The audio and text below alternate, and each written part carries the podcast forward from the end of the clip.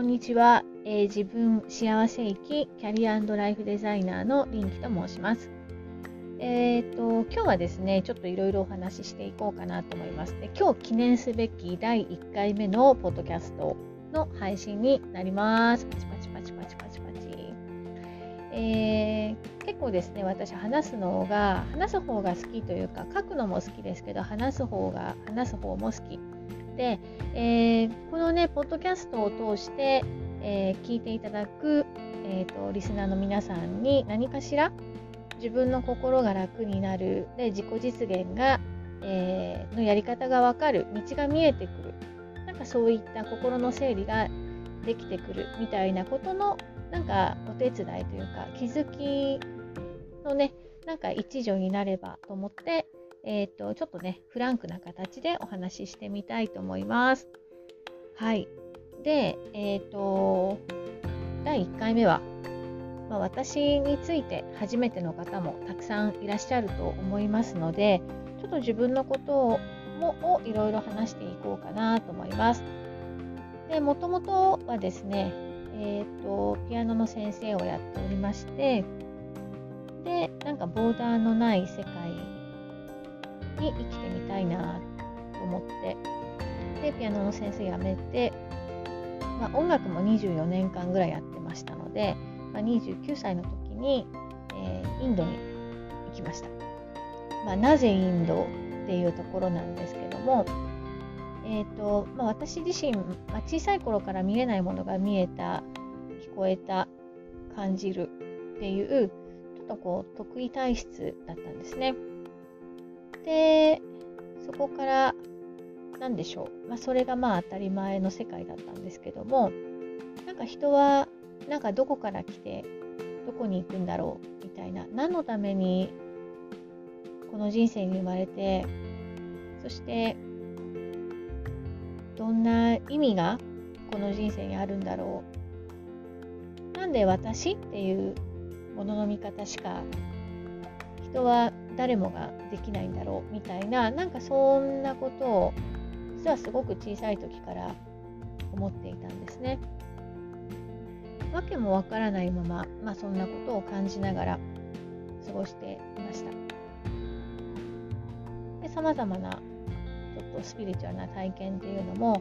たくさんありました。まあ、スピリチュアルな体験って言うとかっこいいですけども、小さい時であれば霊障ってものですかね。なんかこう、金縛りっていうのはもう日常茶飯事で、え、部屋の中になんかここにの時代じゃない人が映り込んだりとか。でその映り込んだ人が結局、えー、私の足をね寝ている間に持ち上げたりとか、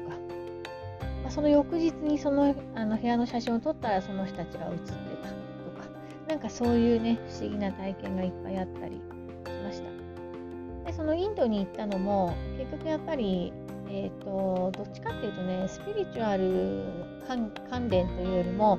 なんか時間を体験したかったっていう感じですかね。時間の軸あのクラシックの音楽やっていたのでもう数百年前の作曲家の曲を今現在に生きる現在に生きる私自身の感性で、えー、それを読み解きながら演奏を作っていく。んですけどもインドってやっぱりこうねインダス文明があったりとかもう本当に古い歴史がたくさんあるわけですよね。皆さんねご存知のアーユルベーダというのも、えーまあ、向こうにはそういった専門が学べる大学があるんですがもうインド、ね、5000年の歴史でそれが結局はヒマラヤを渡って中国にえー、まあ、渡って漢方の、えー、こうね、全身的なそういったまあね医学でもあるということになります。はい、でまあそんな形でその古くからあるさまざまな、えー、知恵というものを今現在インドでは、まあ、そういった生活をね古くからのやり方で生活をしている人たちがいるこになんか行ってみたい肌でなんか体験したいっていうのが、まあ、動機だったんですね。で、えー、インドに行ってまあ一番最初の初日はちょっとこうプチ監禁みたいな体験もしながら、まあ、ヒマラヤの修行ヒマラヤで修行したりとかですね、まあ、その後やっぱりインドとはすごくご縁がありまして、インドで、えー、ビジネスを立ち上げることになったりとかですね、まあ、いろいろあります。まあ、その辺もね、今後ちょっと少しずつお話できたらいいかなと思います。もう本当その話だけで本が1冊書けちゃうんじゃないかっていうぐらいね、ものすごくたくさんいろんな体験がありました。で、まあ、インドで、ここだけちょっとお話します。えーと、インドでそのビジネスを作った理由っていうのは、たくさん、まあ、インドってカースト制度があるんですね。それは職業上の、まあ、いろんなこう階級だったりとか、えー、その家族がね代々受け継いでるものっていうのがあるんですけども、まあ、そういったこう社会的な地位みたいなものが確実にインドは存在していて手に職はあるけれどもやっぱりその、えー、なかなか貧困、まあ、仕事が安定しない収入が安定しないっていう人たちがたくさんいるわけですね。まあ、本当にインドに初めて行ってすごく驚いたのは貧困だったんですよね。あのもう本当に金くれっていう人が後から後からやってくるっていうぐらいもう本当にもう何でしょう体験したことがないこうことですよね日本にいて金くれっていう人が次から次へとやってくるなんてまずないじゃないですかなのでもう本当にそれこそすごく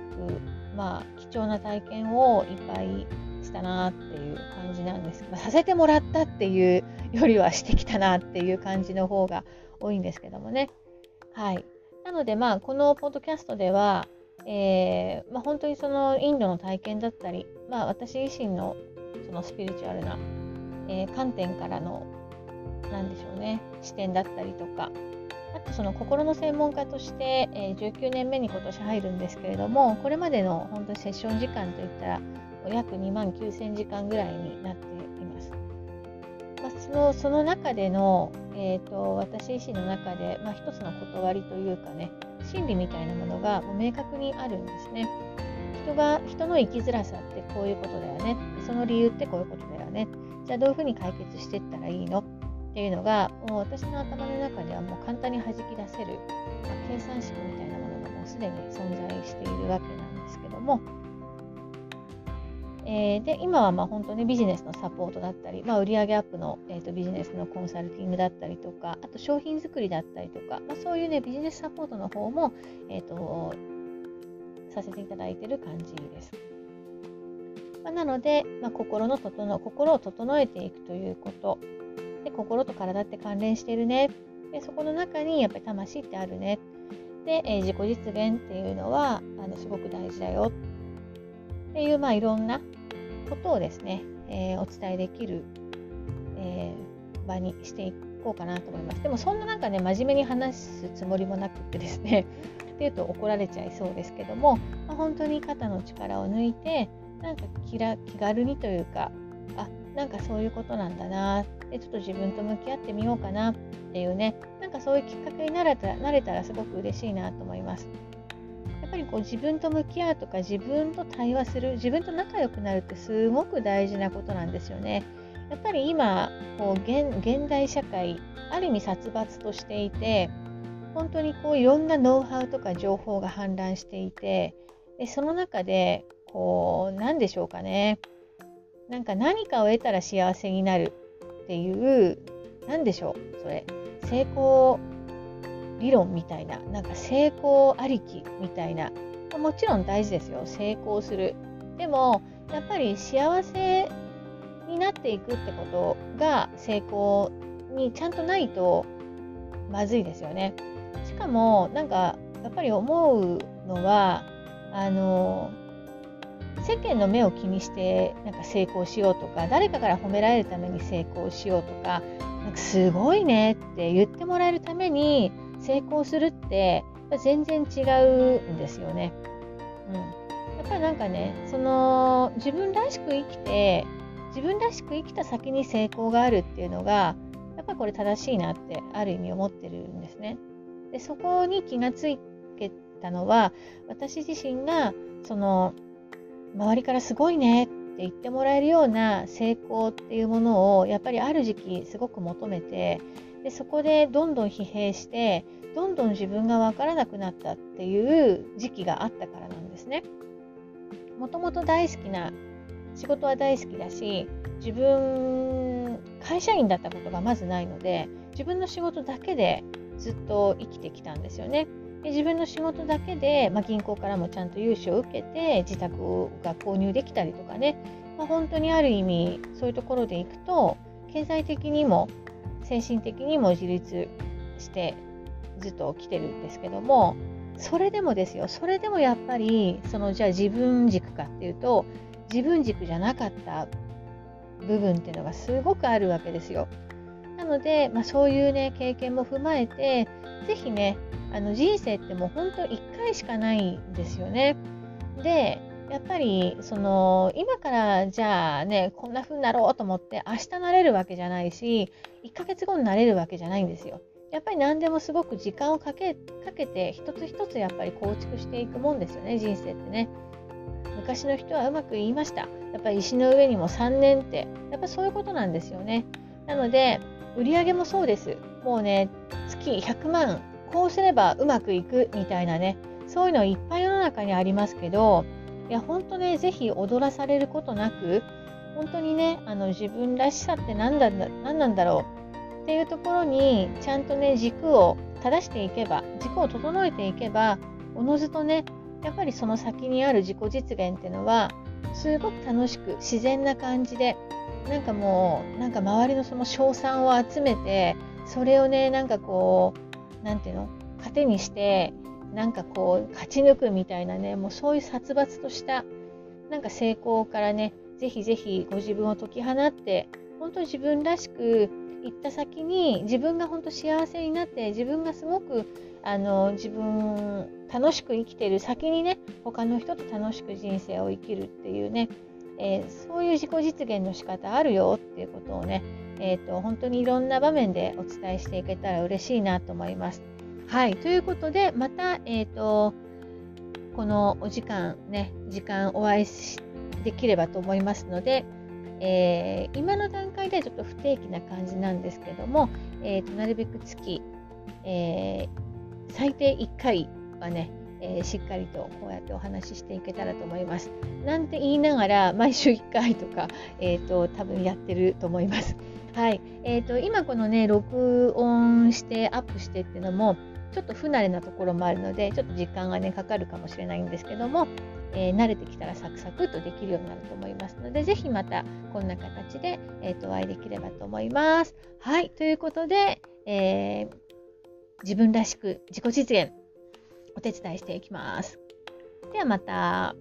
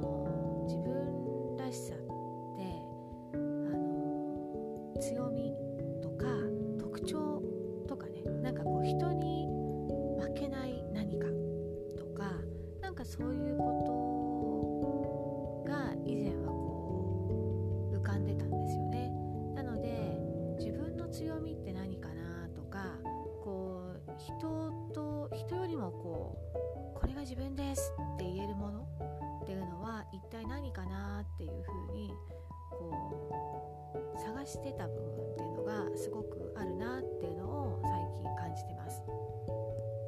でえっ、ー、と、まあ、お片付けマスターのねえ、ー、と純ちゃん大村純子さんという方がいらっしゃるんですけれども、えーと、彼女はねその自分自身を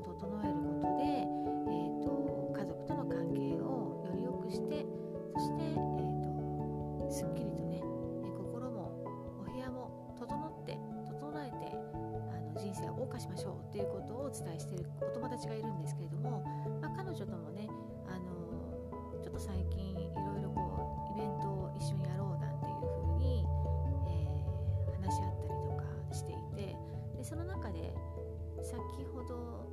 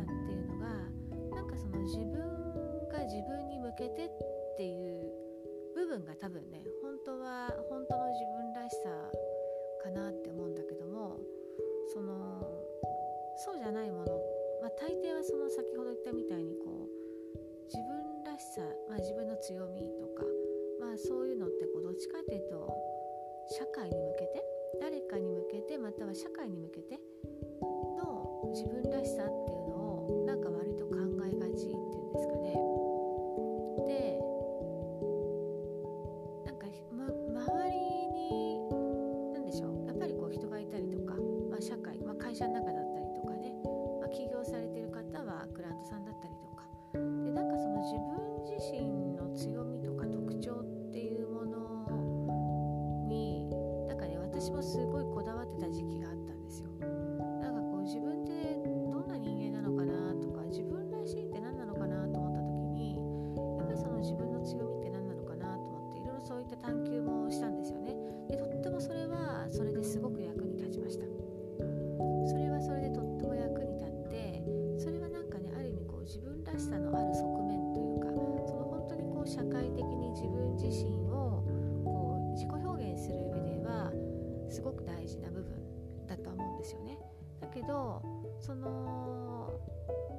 私が考える自分らしさっていうのはもうそういうものを取っ払ったところにある自分っていう感じなんですよね。なんか強みとかなんか特徴とかその社会に向けてどんな自分をこうアピールできるかなみたいなところを取っ払ったところにね、まあ、取っ払うっていう言い方が適切かどうかわかんないですけどもそれを超えたところにそのまあその奥底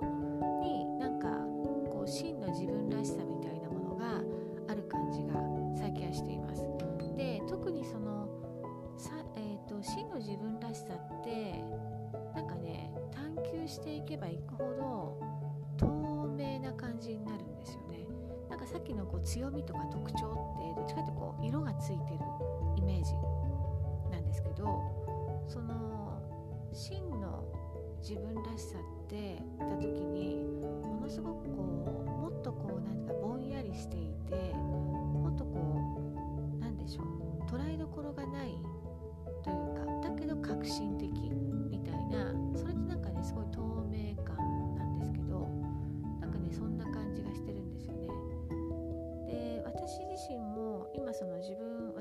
さって何かな？って言った時に、まあ、もちろん快活さだったりとか行動力だったりとかね明るさとか探求心だったりとか、まあ、いろいろそういう自分の特徴は出てくるんですけどなんか自分らしさってこうなんだろうポカポカしたこう春の日差しみたいななんかそんななんかイメージに置き換えること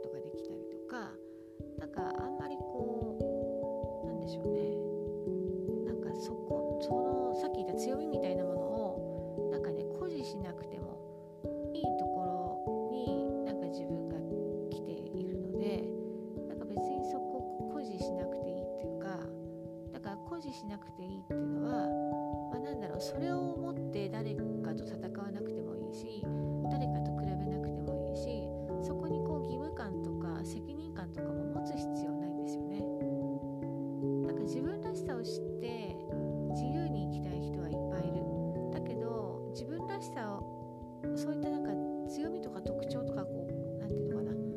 えー、社会的にこう保持するアピールするみたいなところに行くと多分なんか自由っていうところからもしかしたらもっともっとこうなんだろうななんかこう追い詰めていくわけじゃないんだけどなんとなくそんなイメージがあったりします。なのでなんか真の自分らしさってもしかしたらそういった着てきたもの。を一旦こう外してみるっていうか脱ぐ作業をちょっとやってみるっていうのがなんか私はすごくねおすすめっていうか例えば皆さんが洋服着ているじゃないですか。洋服って役割がありますよね、まあ、例えば自分自身をの肌を保護するとか。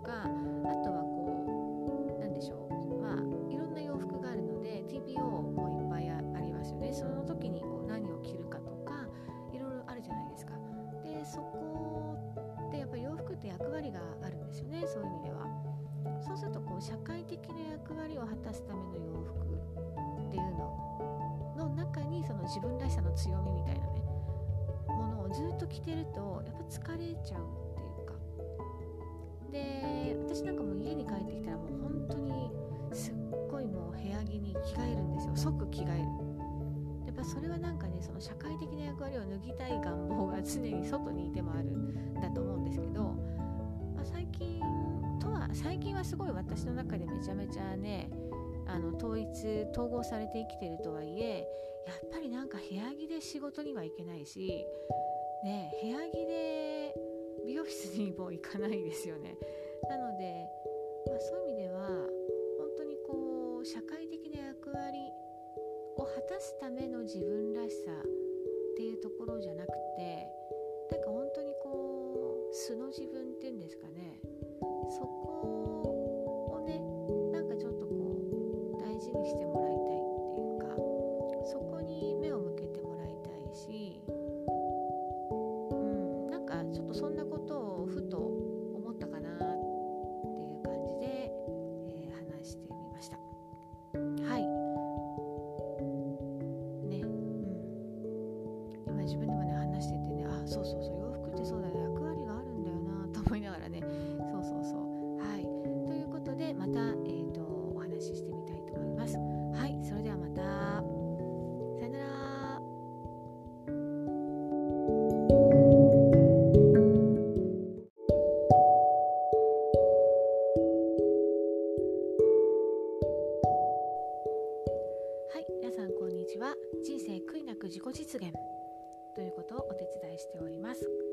輪活マスターのリンキです。はい、えー、ちょっとねお久しぶりになってしまっているんですけれども、えー皆さんお元気でしたか？ということで、え今日はですね、えーと自分らしさについてちょっとお話ししてみたいと思いますね。で、えー自分らしさって考えた時にえー皆さんはどん自分らしさって一体どんなことを考えます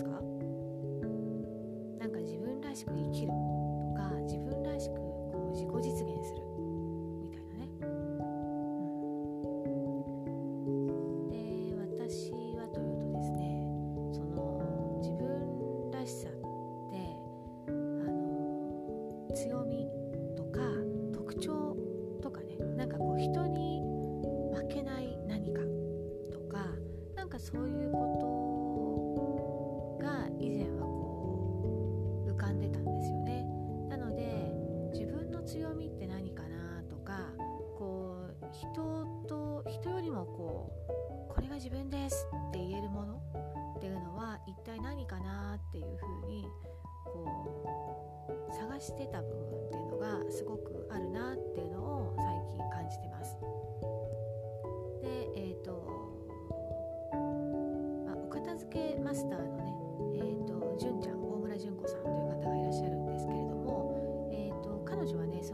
自身を整えることで、えっ、と、家族との関係をより良くして、そして、えっ、と、すっきりとね、え心もお部屋も整って、整えて、あの人生を謳歌しましょうっていうことをお伝えしているお友達がいるんですけれども、まあ、彼女ともね、あのちょっと最近いろ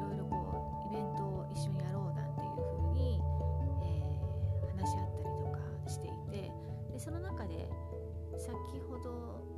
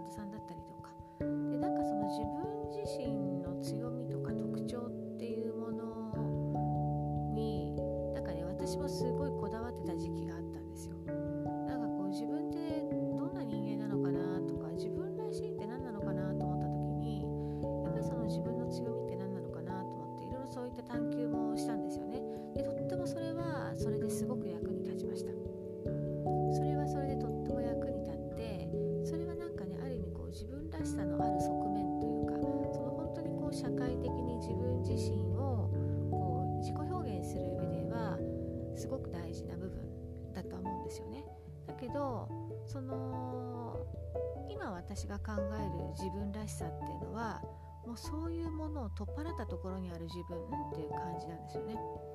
なんか強みとかなんか特徴とかその社会に向けてどんな自分をこうアピールできるかなみたいなところを取っ払ったところにね、まあ、取っ払うっていう言い方が適切かどうかわかんないですけどもそれを超えたところにそのまあその奥底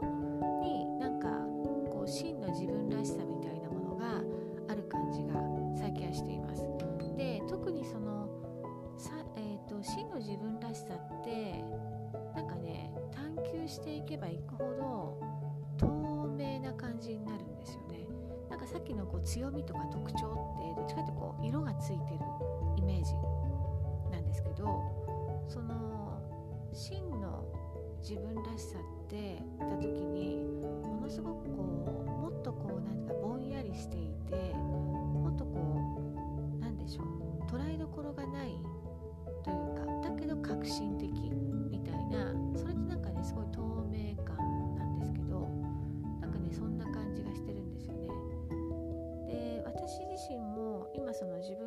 私らしさって何かなって言った時に、まあ、もちろん快活さだったりとか行動力だったりとかね明るさとか探求心だったりとか、まあ、いろいろそういう自分の特徴は出てくるんですけどなんか自分らしさってこうなんだろうポカポカしたこう春の日差しみたいななんかそんななんかイメージ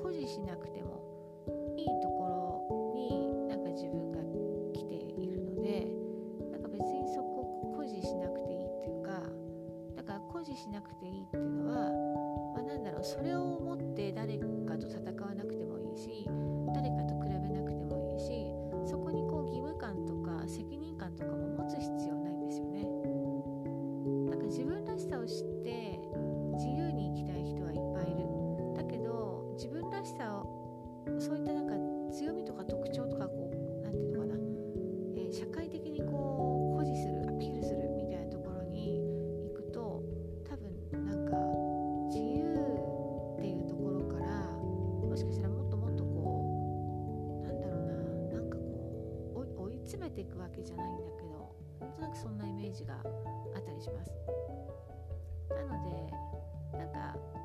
真の自分らしさってもしかしたらそういった着てきたものを一旦こう外してみるっていうか脱ぐ作業をちょっとやってみるっていうのがなんか私はすごくねおすすめっていうか例えば皆さんが洋服着ているじゃないですか洋服って役割がありますよね、まあ、例えば自分自身をの肌を保護するとか